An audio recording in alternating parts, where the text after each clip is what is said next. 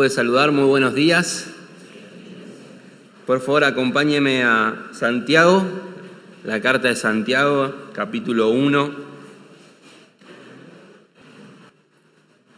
Llegando al cierre del año, no, no sé por qué sucede que se empiezan a acumular muchas cosas, muchos cierres, muchos afanes, muchas tareas por cumplir muchas cosas que quizá uno no llegó a cumplir y todas se abarrotan en el mes de diciembre, noviembre, como si fuera que ahí termina algo realmente y no tenemos más, más vida.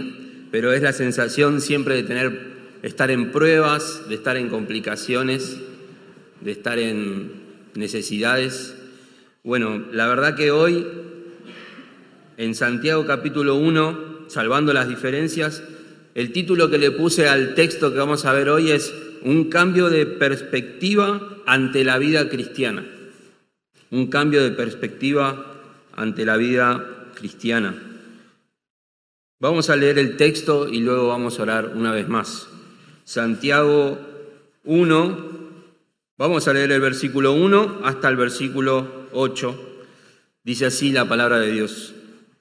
Santiago, siervo de Dios y del Señor Jesucristo, a las doce tribus que están en la dispersión, salud.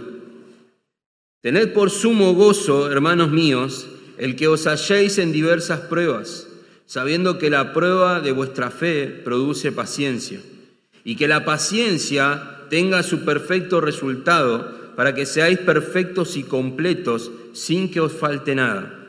Pero si alguno de vosotros se ve falto de sabiduría, que la pida a Dios, el cual da a todos abundantemente y sin reproche, y le será dada. Pero que pida con fe, sin dudar, porque el que duda es semejante a la ola del mar, impulsada por el viento y echada de una parte a otra.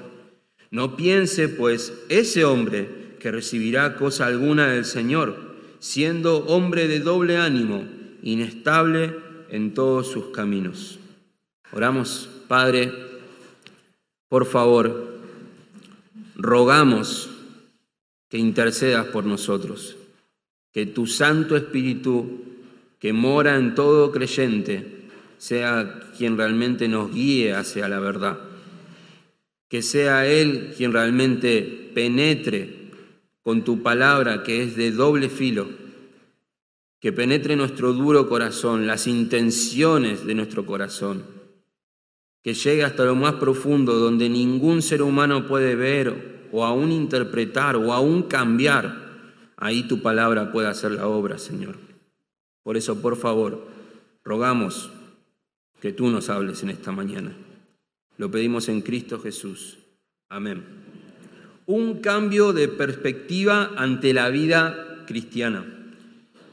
Voy a usar una ilustración como introducción a este texto se cuenta de un trabajador quien trabajaba hace años en un mismo puesto de trabajo, al cual repentinamente sus jefes le avisan de un cambio de puesto, otro lugar físico, otro horario, otras operaciones, otros compañeros, otras herramientas y otras responsabilidades.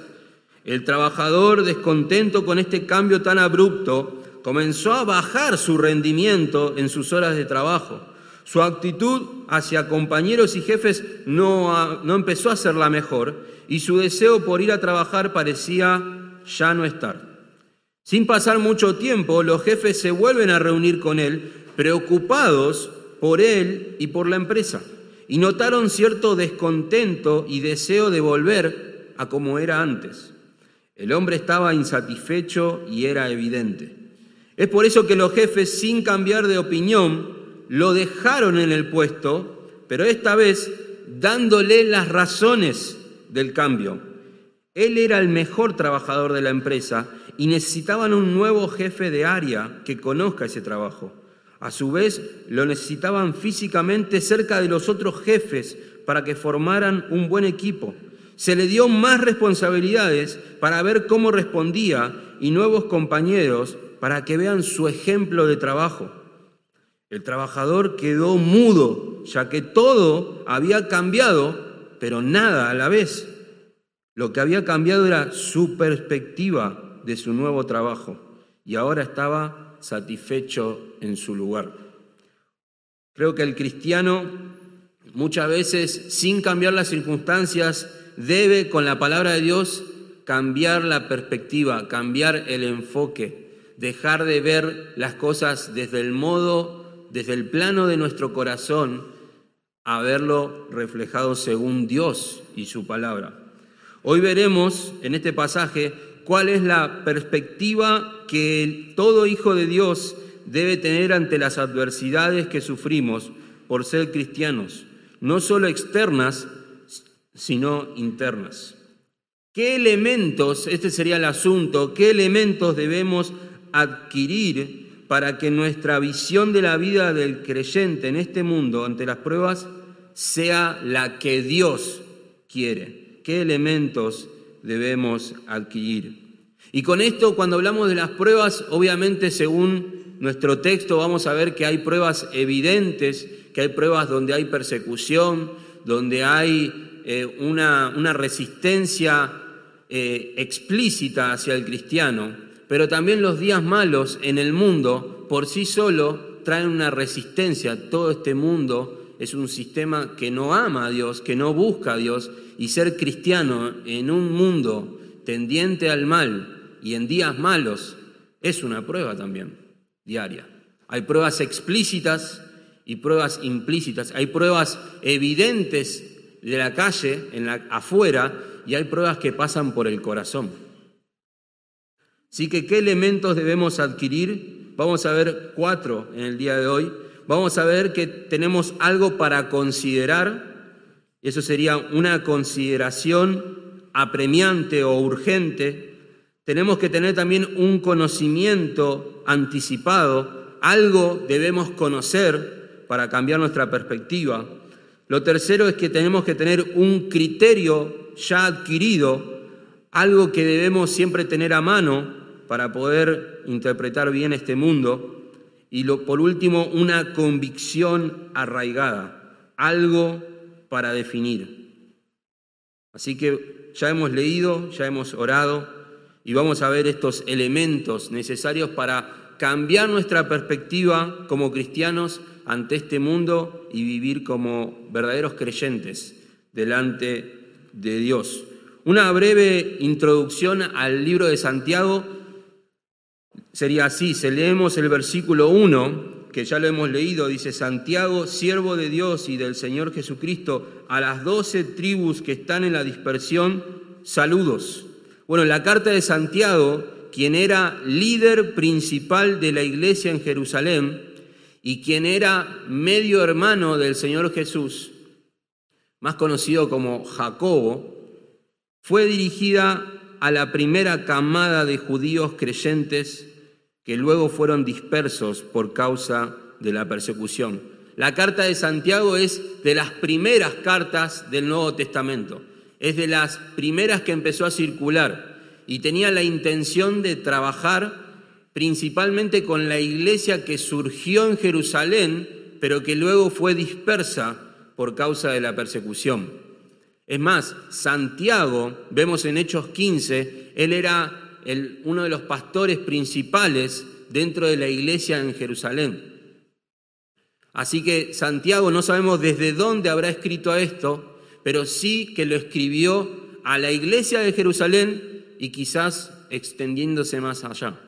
Eran los primeros pasos, las primeras ordenanzas para eclesiales, para una iglesia. Es más, se le atribuye el libro de Santiago una semejanza muy parecida al Sermón del Monte. Se tocan los mismos temas. Es tan fresco y tan cercano el libro de Santiago a el ministerio de Jesús que quizás hasta usó los, las implicancias las enseñanzas del Sermón del Monte para traerlas y llevarlas a una iglesia, del plano de iglesia, en su carta. Pero bueno, tenemos entonces los elementos, tenemos a Santiago como pastor, líder de la iglesia, y una iglesia que estaba pasando por persecución, quizá por resistencia al Evangelio, ese evangelio que el mundo decía que estaba siendo trastornado, el mundo por el evangelio, bueno, los creyentes estaban siendo perseguidos. Es más, había muerte, como por ejemplo la muerte de Esteban, mucho más anterior, pero era ese tipo de trato que estaba teniendo la iglesia. Así que todo lo escrito es para creyentes, pero entendiendo que en ese tiempo el Evangelio aún se predicaba generalmente entre los judíos. ¿sí? Se empezaba siempre el Evangelio entre los judíos en las sinagogas y luego obviamente vemos a Pablo como apóstol de los gentiles. Poco a poco la iglesia también empezó a tener ambos, ambos grupos, ¿sí? Pero esta carta parecería que tiene una intención pura y exclusivamente a personas del ámbito judío, ¿sí? Aunque ya empezaban a llegar gentiles, ¿sí? Había todo un desorden en la iglesia, la iglesia en pañales, vamos a decirlo así, la iglesia en sus primeros pasos, la iglesia en las cuales había pleitos, contiendas, celos, guerras en el corazón, codicia, en medio también de el sufrimiento y la persecución. Muchas personas dicen que realmente surge en el corazón Surge lo que hay en el corazón cuando estamos en pruebas, cuando estamos apretados, cuando la cosa se pone mal, ahí es lo que realmente surge en el corazón. Entonces estos cuatro elementos son necesarios, Santiago los ve necesarios y Dios para nosotros. Leamos juntos entonces el versículo 2. Lo primero a tener en cuenta, algo para considerar, dice el versículo 2, tened por sumo gozo, hermanos míos, el que os halléis en diversas pruebas. ¿Qué es lo que hay que considerar? ¿Qué es la comisión o el mandato que tenemos acá que es urgente y que debemos agarrar, que debemos tener? Bueno, la palabra es gozo. El punto acá en el versículo 2 es gozo. El primer elemento para que nuestra perspectiva acerca de las pruebas o de los días malos y el cristiano que viva para Dios es el gozo. Dios nos dice que es de gran gozo tener adversidades de todo tipo en nuestra vida. Dios nos dice que debemos tener gozo en medio de diversas pruebas. Wow, esto parece una paradoja. La palabra tened que tenemos ahí nos habla de dirigir la mente, guiar el pensamiento, algo a tener en cuenta, algo que tenemos que adquirir, algo que tenemos que, un juicio deliberado y cuidadoso. Esto debe guiar tu camino, te está diciendo Santiago, que tenés que tener contentamiento, satisfacción, gozo, si estás siendo probado por Dios. Imagínense el choque quizás cultural o al cristiano que se le diga gozate por tu condición de probado. Si estás en aflicción, si estás en persecución, gozate.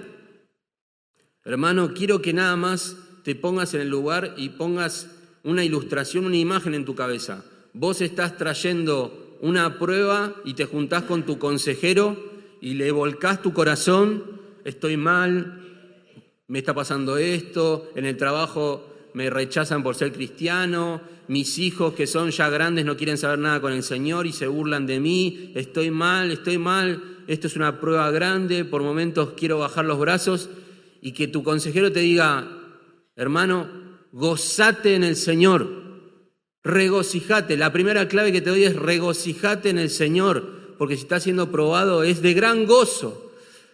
El choque que puede haber ahí es lo mismo que nos puede dar la sensación acá. ¿Cómo que gozo? ¿Cómo que tengo que tener gozo? Y no solamente nos están dando un consejo acá al Señor, sino que está en modo imperativo. Esto es una orden. Esto no es algo que podemos tenerlo o no, gracias por el consejo. No, esto es un imperativo.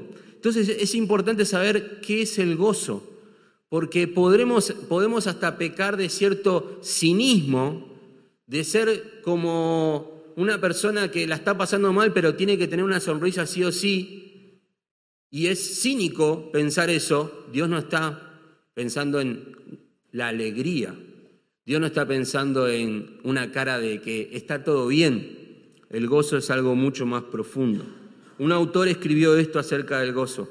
El gozo bíblico es la firme convicción de que Dios controla de manera soberana los sucesos de la vida, para el bien del creyente y para la gloria de Él. Este gozo está al alcance de todos los que le obedecen. El gozo es un mandato, hermano, y lo vemos en otras cartas también, como en Filipenses 2.18, Filipenses que se llama comúnmente la carta del gozo, pero Pablo estaba en la cárcel y había presiones de afuera, presiones dentro de la iglesia, falsos maestros, había divisiones y tenemos la carta del gozo. Y en 2.18 se lee, dice, y también vosotros os ruego, regocijaos de la misma manera y compartid vuestro gozo conmigo. 3.1, por lo demás, hermanos míos, regocijaos en el Señor. Y 4.4, regocijaos en el Señor siempre. Otra vez lo diré, regocijaos. También segunda de Corintios 13.11, leemos, dice, por lo demás, hermanos, tened gozo perfeccionaos, consolaos, sed de un mismo sentir y vivid en paz. Y el Dios de paz y de amor estará con vosotros. Y un versículo muy conocido, primera de Tesalonicenses 5, 16, muy conocido por lo corto que es, dice, estad siempre gozosos. No hay escapatoria, no hay escapatoria en, esta, en este imperativo, en esta orden de estar gozosos en cualquier situación, pero acá se nos agrega aún en momentos de diversas pruebas. El gozo es parte, hermano, del fruto del Espíritu Santo. El, el, estar gozoso en el Señor es evidencia del control de Dios en nuestras vidas. 5, 22 y 23 de Gálatas dice, mas el fruto del Espíritu es amor, gozo, paz, paciencia, benignidad, bondad, fe, mansedumbre, templanza. Contra tales cosas no hay ley. Un pastor escribió acerca de este texto, Santiago se refiere a una excepcional plenitud de gozo que el Señor les da a sus hijos cuando de buena gana y sin quejarse soportan pruebas mientras confían en Él, a pesar de la causa el tipo o la severidad de la aflicción. Él siempre las usará para nuestro beneficio y para su gloria. No debemos actuar con gozo, con un disimulo poco entusiasta, sino con una gozosa realidad. Es cuestión de voluntad, no de sentimientos, y debe ser el compromiso consciente y decidido de todo fiel creyente. Creo que vamos armando un poco el gozo. Uno podría salir de acá diciendo, bueno, entonces Dios me está mandando a ser feliz e ignorar mis problemas. Hermano, eso es peligroso. no, Dios no nos manda a ser así. El mundo sí hoy se escucha mucho acerca de vivir así y el budismo enseña eso. El budismo enseña de que todo es perfecto, no sé si escuchan mucho ahí por, la calle, pero cuando pasa algo malo, a mí me han dicho hace poco, bueno, pero eso está perfecto, es perfecto. Tuviste un accidente de, de tránsito, pero todo es perfecto. Escuché a una señora que le robaron la cartera en el auto y cuando lo contó, esta persona que creía eso, eso, está perfecto, van a venir cosas mejores ahora. Y la persona decía, no, no es perfecto, tengo que hacer 80.000 trámites ahora para recuperar mis cosas. Pero ¿por qué se cree, por qué se habla de esto de que todo es perfecto? Porque creen que el universo y el cosmos, el yin y el yang, el karma, de alguna manera si te pasó algo malo, va a venir algo bueno. Entonces es perfecto, si te pasó algo malo, ya va a venir algo bueno seguramente. Eso está perfecto. Y el budismo apela, hermano, no sé si todos lo sabían, que crecer como persona o como ser y llegar a ser un semidios o un dios, implica que todo lo que te pase en el mundo vamos a decirlo de manera argentina, te resbale, no te afecte. Entonces vos podés caminar delante de los pobres, y eso muchas personas lo han promovido, y el pobre es pobre porque es perfecto para él. Yo no me voy a meter en eso porque el cosmos regula eso para él. Si yo estoy viviendo así, bueno, no me tiene que afectar eso. No me tiene que afectar. Y si no me afecta, ni siquiera me afecta lo que me está pasando a mí, es porque yo estoy elevándome como hasta llegar a ser como un Dios. Si hay cosas que no aprendí en este mundo, voy a reencarnar, eso es lo que creen, para volver a cerrar esas cosas que no aprendí. Hermano, por favor, tenga en cuenta eso, se nos mete en las casas. El hecho de que cuando uno, la famosa frase cuando estás pasando algo malo y alguien no tiene nada que decir y decimos, tranquilo, esto ya va a pasar. ¿Con qué fundamento decimos eso? ¿En qué nos basamos para decir que eso va a pasar? ¿Qué, qué poder surge de nosotros para decir que eso va a pasar? Eso es la creencia de que te está pasando algo malo, pero tranquilo, pronto te va a venir algo bueno. Pronto eso va a pasar en el plano terrenal. Es mejor pensar así. Si estás en diversas pruebas, si estás en, en unas, unas pruebas de multicolor, que pueden venir por acá, por acá, por allá, por allá, por ahí te estás encontrando hoy, sí, Miguel, llevo la cuenta, tengo 10 pruebas en simultáneo, en mi trabajo, con mis hijos, con la casa, con la gotera, con el compañero de trabajo, con el Evangelio, con mi propia vida personal, pruebas por todos lados, multiformes pruebas. Bueno, Dios dice, no te dice, tranquilo, yo te las voy a sacar. Dios te dice, gozate, regocijate en mí, regocijate en el Señor. ¿Por qué? Porque si yo te traje pruebas es porque tengo un propósito, tengo un plan redentor. Una vida de gozo verdadero es una vida entregada a amar a Dios. Y no solamente a amar a Dios, sino a amar a los demás. Eso dijo nuestro Señor Jesús en Juan 15. Dice, si guardás mis mandamientos, permanecerás en mi amor, así como yo he guardado los mandamientos de mi Padre y permanezco en su amor. Estas cosas os he hablado para que mi gozo esté en vosotros y vuestro gozo sea perfecto. Este es mi mandamiento, que os améis los unos a, los otros, así como yo os he amado. Y más adelante el Señor dice, en el mundo tendréis aflicción pero confiad, yo he vencido al mundo. Hermanos, el querer cumplir los mandatos de Dios, el querer vivir la vida cristiana en este mundo, va a traer sufrimiento, va a traer aflicción, va a traer pruebas. El querer vivir para los dos grandes mandamientos en este mundo, que es amar a Dios con todo nuestro corazón y amar al prójimo como a, nosotros mismos, en realidad amar a Dios con todo nuestro ser y amar al prójimo como a nosotros mismos, eso trae prueba, trae sufrimiento, trae agonía. El gozo, ¿por qué decimos eso? Porque el gozo bíblico, hermano, no puede convivir con la autocomplacencia, con el egoísmo. Hay una tensión constante en nuestras vidas entre una vida de egoísmo y una vida de amor por otros y de gozo. Nuestros valores, hermanos, determinan nuestras evaluaciones de las circunstancias. No sé si se pusieron a pensar, pero muchas veces consideramos que estamos en prueba por lo que nos está pasando a nosotros. Y la prueba se va cuando nosotros estemos bien.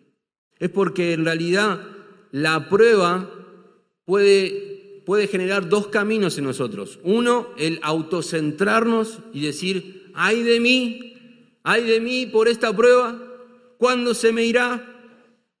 Pero Dios está buscando una fe preciosa que diga, ¿Cómo vivo para los demás? ¿Cómo puedo vivir para los demás? ¿Cómo puedo, cómo puedo en medio de esta prueba tener el gozo y la satisfacción que solo viene del Señor?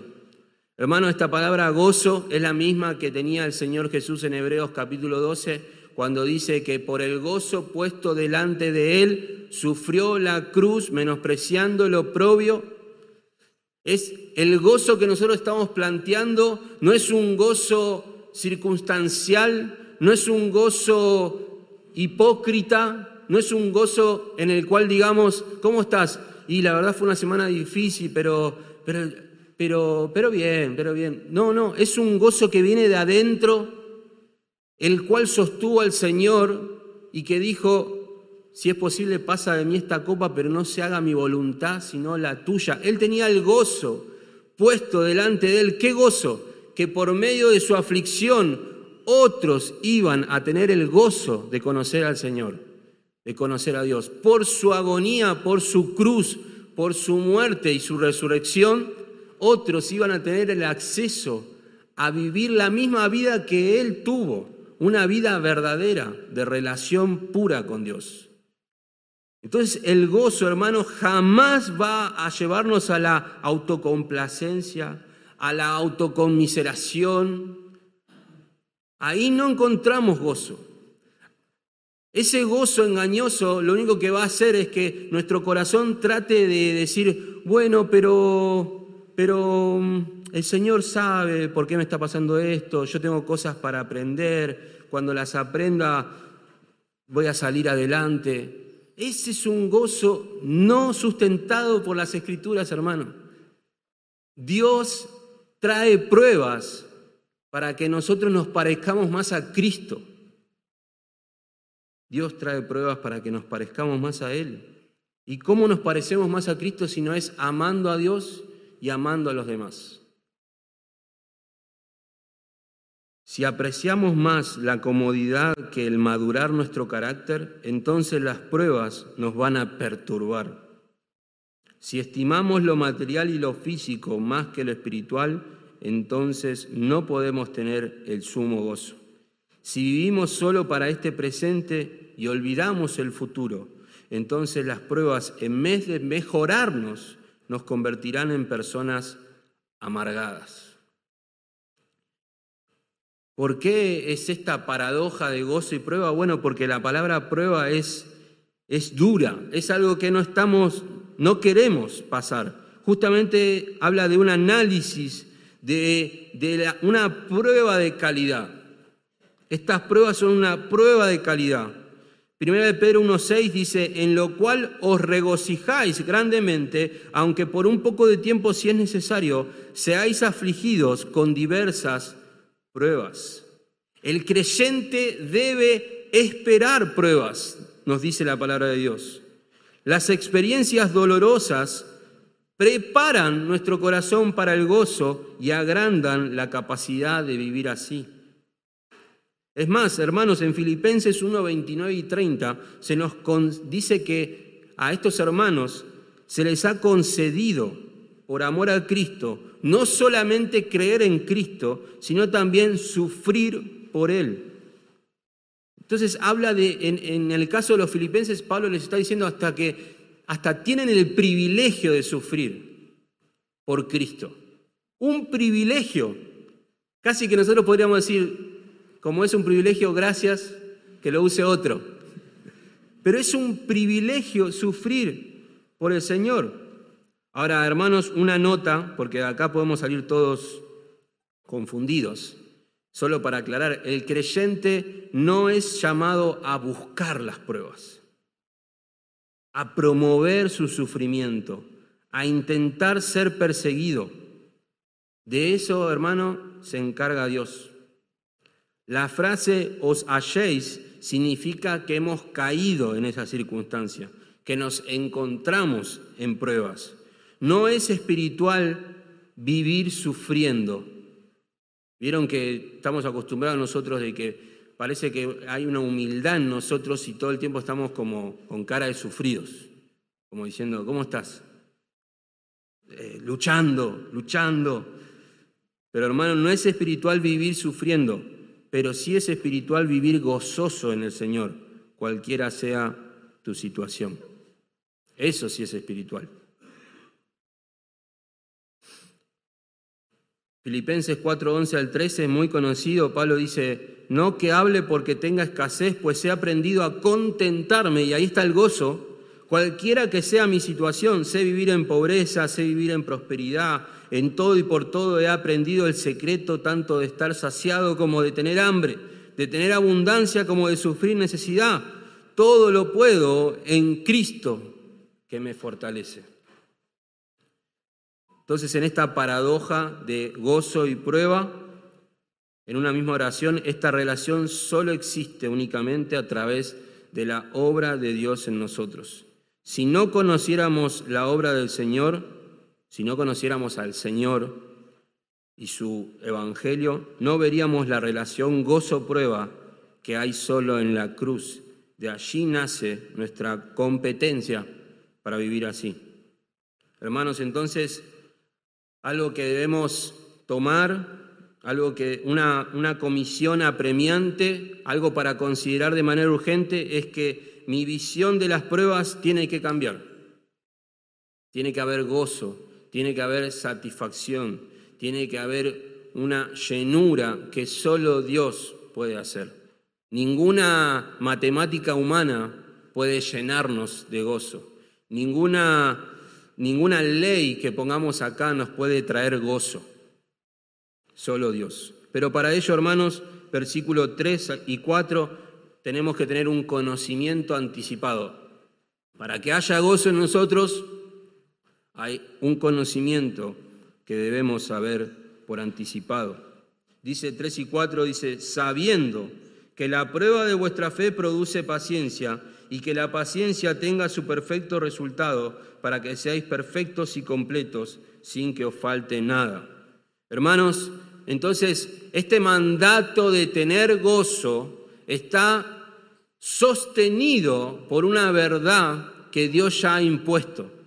Atrás de vivir en pruebas y tener gozo, en realidad hay un propósito mayor. Es como la ilustración del empleado. Este conocimiento anticipado que tenemos que saber, algo para conocer, es que las pruebas tienen un propósito.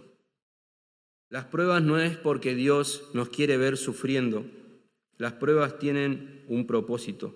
No es un, por eso no tenemos que tener gozo sin fundamento, ignorante o ilógico. Te preguntan cómo estás, gozoso en el Señor. ¿Por qué? No, no sé, tengo que estar así. No, debemos darle un fundamento a través del conocimiento de las escrituras. La palabra sabiendo nos lleva a pensar que necesitamos de la instrucción divina para ver la vida como Dios la ve. La pregunta es, ¿qué debemos saber para considerar una adversidad como algo plenamente gozoso? Bueno, el gozo viene producto de entender que toda adversidad es una prueba de calidad de mi fe. Su propósito es que obre en perseverancia y me capacite a medida que Dios nos santifica.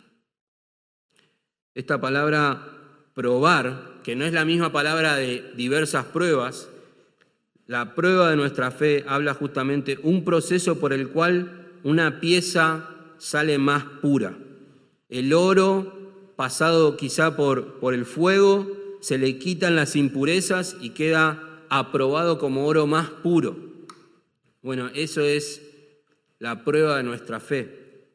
Un comentarista dijo, una persona que es aceptada, dio como un ejemplo esto, dice, una persona que es aceptada por la oficina de admisiones de una universidad puede llegar a decir, me aceptaron, soy un estudiante ahora, pero hasta que esa persona no rinda pruebas en su año y exámenes, no podría en realidad decir que es un estudiante digno de ese título.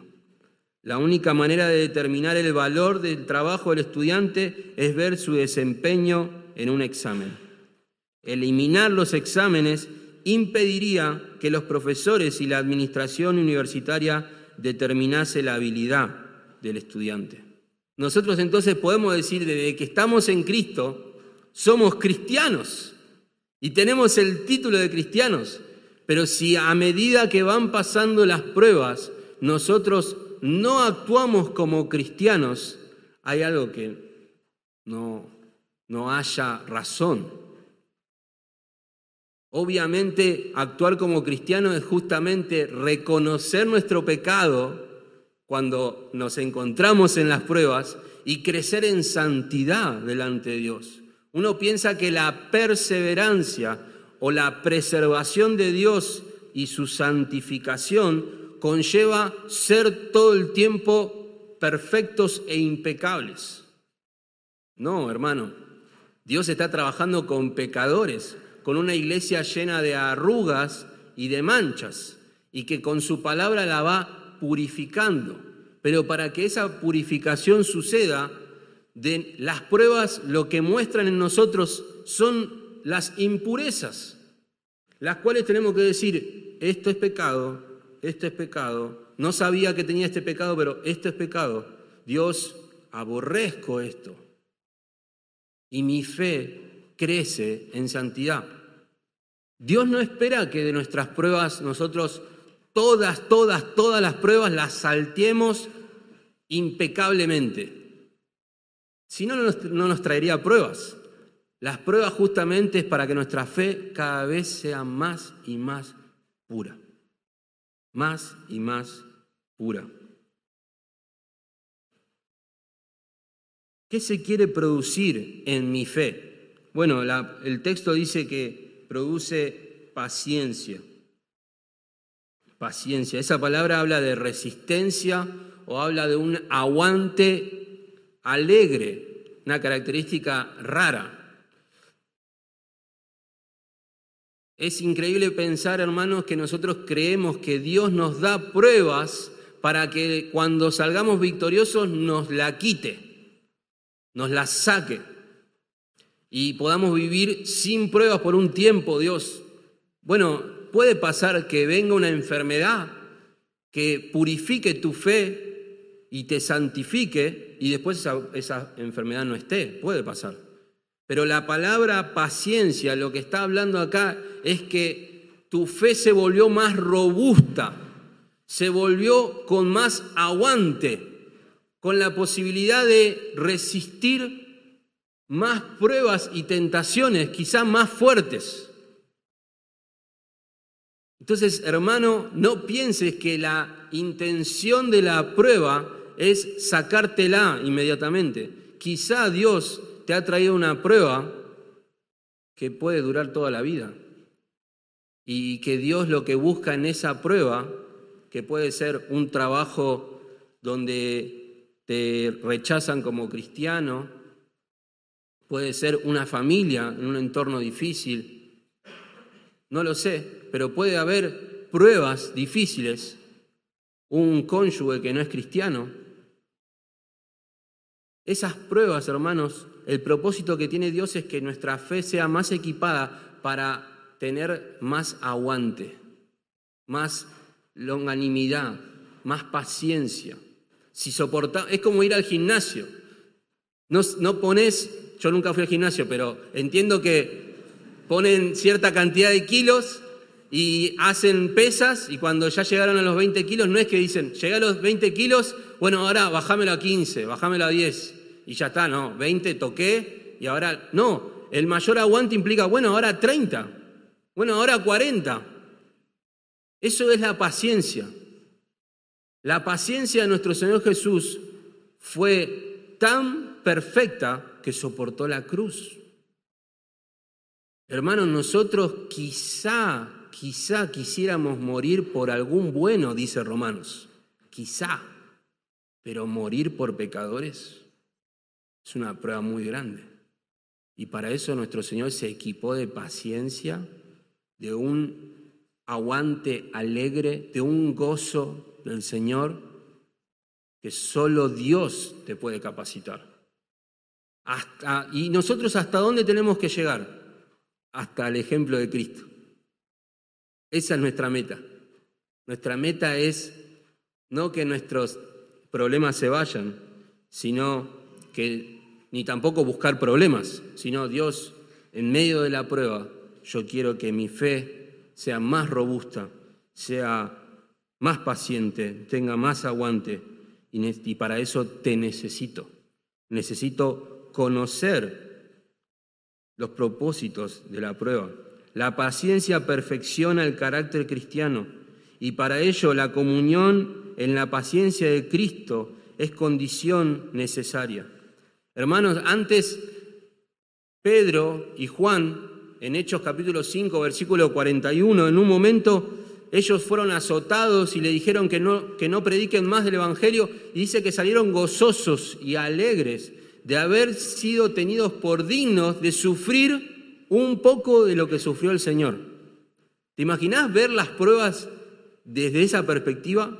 Que vos estés sufriendo, que estés pasándola mal, cualquiera sea tu prueba diversa, y que vos puedas mirar y decir eso, gracias Señor, porque pasar este momento malo me hace pensar un poco en cuán mal la pasaste por mí, por amor a mí. Ahora entiendo un poquito más tu amor gigante hacia mí. Por eso la Biblia dice que el gozo del Señor es nuestra fortaleza. Lo que el gozo del Señor, lo que Él nos puede dar, la satisfacción que tenemos de Cristo es la que nos puede dar el aguante necesario para cualquier adversidad. Hermanos, para seguir con este punto, ¿qué propósito tiene obtener más paciencia? Bueno, que estemos equipados y capacitados. Eso dice el versículo 4. Que el perfecto resultado de la paciencia es que seamos perfectos y completos sin que os falte nada. Bueno, ahí habla de maduros. La palabra perfecto sería como completos, equipados, con una mochila o con una mente, mejor, dicha, mejor dicho, con todas las herramientas necesarias para pasar pruebas. Hablábamos en la semana acerca de diferentes situaciones que íbamos enterándonos de hermanos, hermanos de otras iglesias que van teniendo, van cayendo en pruebas, van, van cediendo ante tentaciones, van quizá viviendo una vida más y más parecida al mundo y decíamos, ¿qué está pasando? Bueno, una de las razones, hermanos, es que no estamos equipados, no estamos siendo eh, perfeccionados por Dios. ¿Y cómo es eso? ¿A través de las pruebas? Sí, pero en realidad a través de la palabra de Dios en medio de la prueba. Somos cristianos que quizá consumimos sermones, pero nosotros no vivimos la palabra en la semana. No tomamos de la Biblia y la hacemos nuestra. No la tomamos como una herramienta más para el momento de la prueba poder rápidamente encontrarle la razón y seguir el camino cristiano. Eso es una cuestión de carácter, hermano. Es, es un carácter quizá que tiene que ser más, tenemos que llevarlo más parecido al de Cristo, al de Cristo Jesús. Esta es nuestra meta, ser maduros, ser perfectos, ser completos, cabales, sin que nos falte nada. Es un circuito, este circuito productivo por donde pasa nuestra fe, que se llama santificación. Un autor lo dijo así, la fe siempre es probada. La prueba no es destructiva, sino beneficiosa para la fe. Las pruebas nos ayudan a madurar. Nos da esperanza y gozo saber que hay un Dios bueno y justo detrás de nuestras adversidades. Romanos 8:28 dice que todo ayuda a bien y eso siempre lo usamos muchas veces para quizá una frase que conocemos que todo va a pasar. A un momento, tranquilo, eso malo, acordate, Dios te lo trajo para hacerte algo bien, no sé qué será, será un mejor trabajo, será una mejor casa, tus hijos cambiarán cuando verán vean tu fe. Creemos que ese es el bien, pero en realidad Romanos 8:28, el versículo 29 dice, ¿cuál es el bien?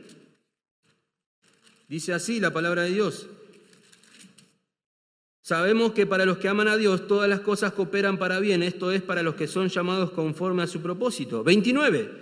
Porque a los que de antemano conoció, también los predestinó a ser hechos conforme a la imagen de su Hijo, para que Él sea el primogénito entre muchos hermanos. Y a los que predestinó, a esos también llamó, y a los que llamó, a esos también justificó, y a los que justificó, a esos también glorificó. 31. Entonces, ¿qué diremos a esto? Si Dios está por nosotros, ¿quién estará contra nosotros? 33. ¿Quién acusará a los escogidos de Dios? Dios es el que justifica. ¿Quién nos separará del amor de Dios? Tribulación, angustia, persecución, hambre, desnudez o peligro o espada. El contexto es ese, hermano, la estamos pasando mal, hay pruebas, hay persecución, hay tribulación, hay hambre, hay desnudez, hay dificultades. Pero todo eso ayuda a bien. Porque a los que aman a Dios, todas las cosas ayudan a bien. ¿Y qué es el bien? Ser hechos a la imagen de Cristo.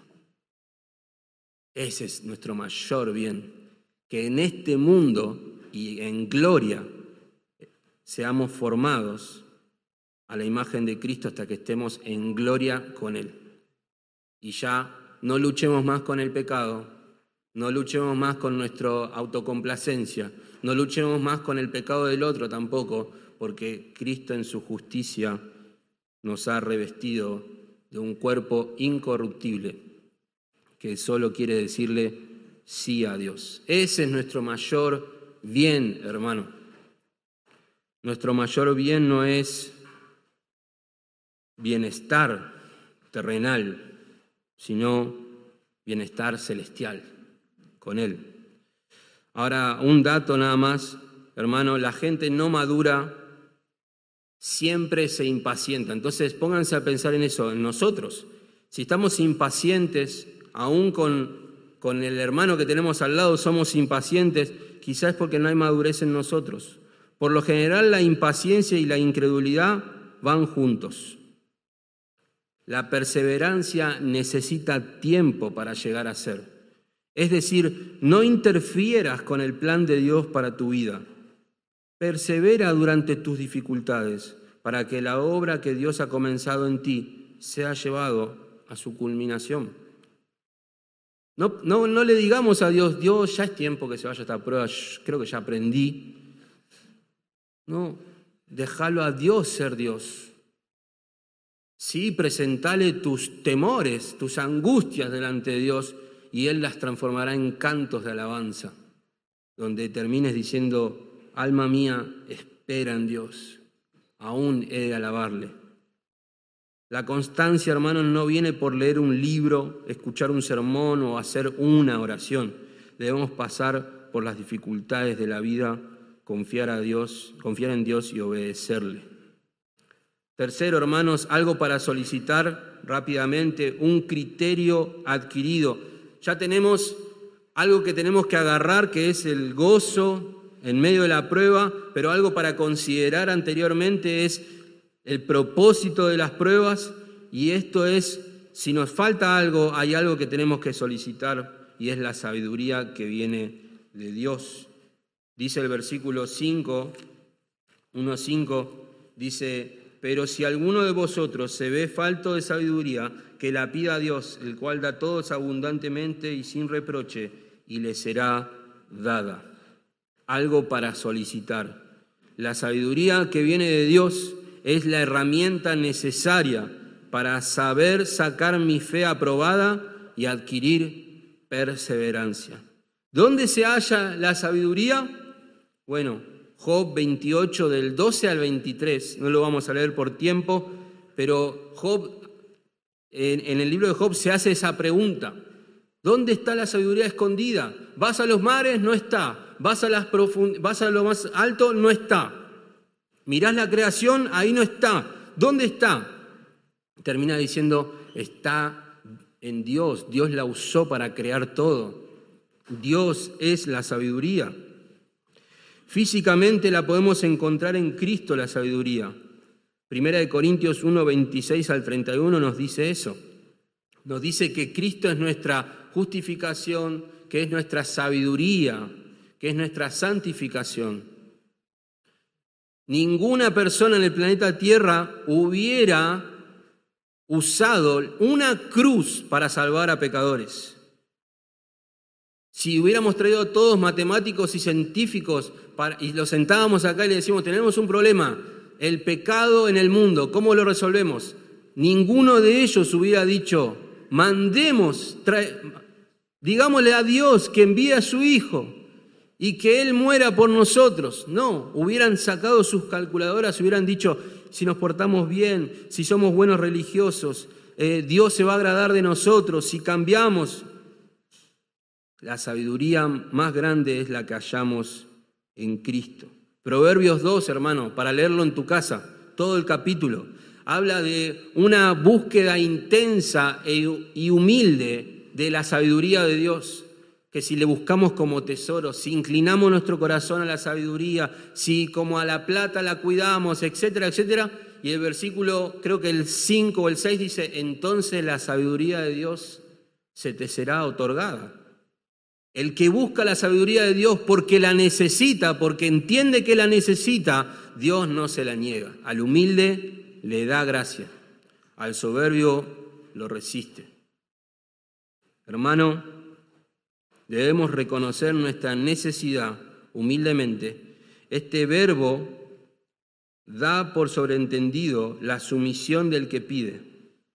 El que en el texto dice, si alguno de vosotros se ve falto de sabiduría, que la pida a Dios, el pedir muestra que nosotros necesitamos de un objeto fuera de nosotros, es decir, Dios.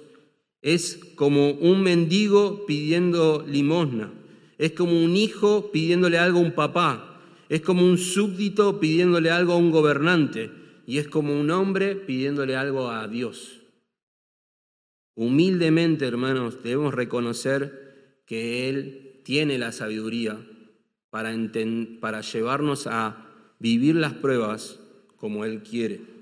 Dice que Él da, Él concede con misericordia, Él ofrece amablemente, Él otorga sabiduría sin reproche, abundantemente. Esas palabras son muy fuertes, habla de un montón, habla de como que no doy más de la sabiduría de Dios.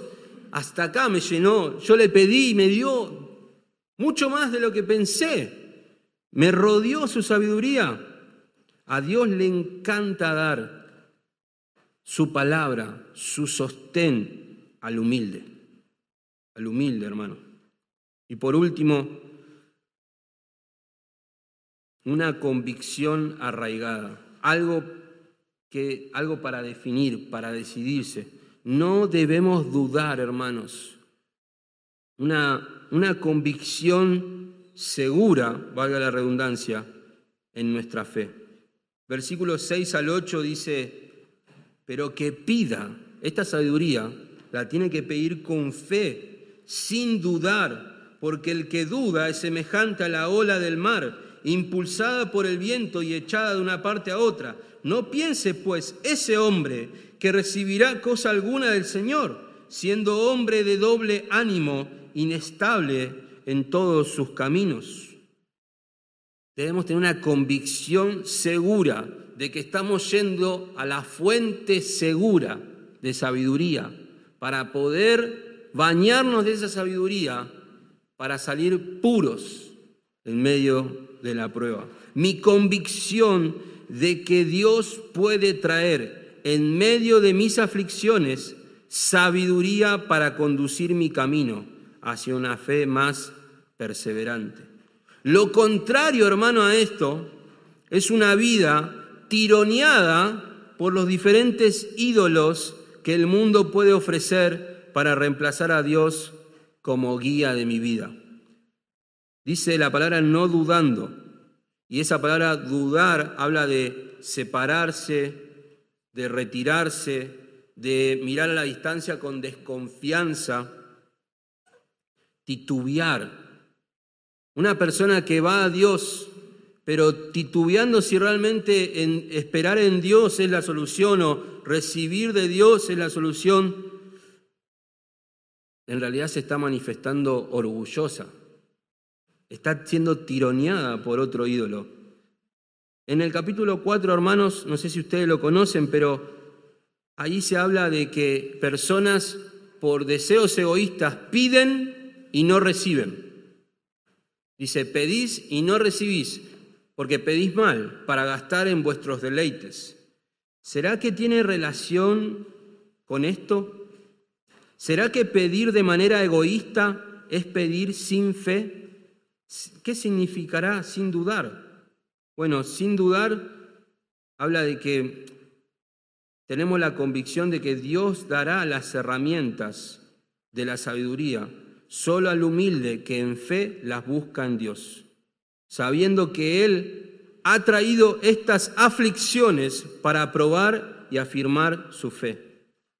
Al contrario, debo esperar también una negativa por parte de Dios si no estoy convencido de que Él es la única fuente de verdad para mi vida. Hermano, ¿te ha pasado? Porque el mundo es especialista en hacer esto en bombardearte de soluciones para tu vida. Desde ir a, a profesionales que quizás no necesitas, desde ir, desde ver videos en YouTube, desde tomar un curso, desde quizás tener doble trabajo, desde quizás dejar tus remedios para confiar solo en Dios. No sé, el mundo puede llenarte de sabiduría humana de cómo llevar adelante esa prueba. Cuando estamos con el corazón con doble ánimo, inestable, somos como esa ola que va para donde va el viento. No es una roca en medio del mar, sino que es la ola que es llevada de un lugar a otro. ¿Te ha pasado de sentirte tironeado? Cuando estamos en esa situación, hermano, y acudimos a Dios como un objeto, como un objeto más al cual acudir, Dios dice, no pienses que recibirás cosa alguna de mí. El venir con fe, el venir con confianza, el venir con humildad, el venir humillado, habla de una persona que dice, Dios, mi corazón está totalmente turbado. Si basara mi corazón en lo que yo pienso que tengo que hacer, haría, locuras. Te necesito, Dios. Necesito tu palabra. Necesito quizá el consejo de un hermano espiritual, una hermana espiritual. Necesito refugiarme en tu palabra. Necesito orar. Dios, yo no tengo sabiduría y el mundo tampoco. Vos sí. Eso es una persona que en, en, Santiago dice, vosotros los de doble ánimo, purificad vuestros corazones. Eso dice en el capítulo 4. Luego de decir, ¿de dónde vienen las guerras y los conflictos entre vosotros? ¿No vienen de vuestras pasiones que combaten entre vuestros miembros? Codiciad si no tenés, por eso, por eso cometéis homicidio. Pedís si no tenés porque pedís mal para gastar un deleite. Dice, oh almas adúlteras, infieles, ¿No sabéis que la amistad con el mundo es enemistad contra Dios? Y dice que Él nos ama celosamente, por eso dan su espíritu, dice, por eso humillaos y Él os exaltará. Habla de huir de Satanás, pero por medio de humillarse delante de Dios. Y al final de todo eso dice, bueno, ustedes los de doble ánimo, purifiquen su corazón.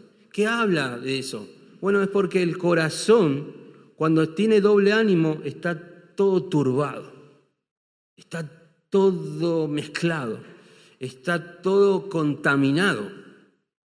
El mundo conquistó nuestro corazón diciéndonos las formas en que deberíamos llevar adelante nuestra vida. El mundo te va diciendo todo el tiempo, vos no mereces vivir así, vos estás destinado para algo mejor. Las iglesias se llenan de ese discurso. Eso que tenés, el budismo también dice esto, eso que tenés no te pertenece. Quítalo, declaralo fuera. ¿Por qué? Porque vos no te mereces eso. Eso es lo que te dice tu corazón turbio. Pero la palabra de Dios purifica tu corazón y te hace ver, no te dice, vos mereces eso y mucho más. No, te dice, confía en mí. En medio de la prueba, gozate en mí. ¿Por qué? Porque yo quiero formar a Cristo en vos. Esa es mi meta. Y lo haré a través de diversas pruebas. Y si estás con y si estás como diciendo no sé para dónde ir, búscame.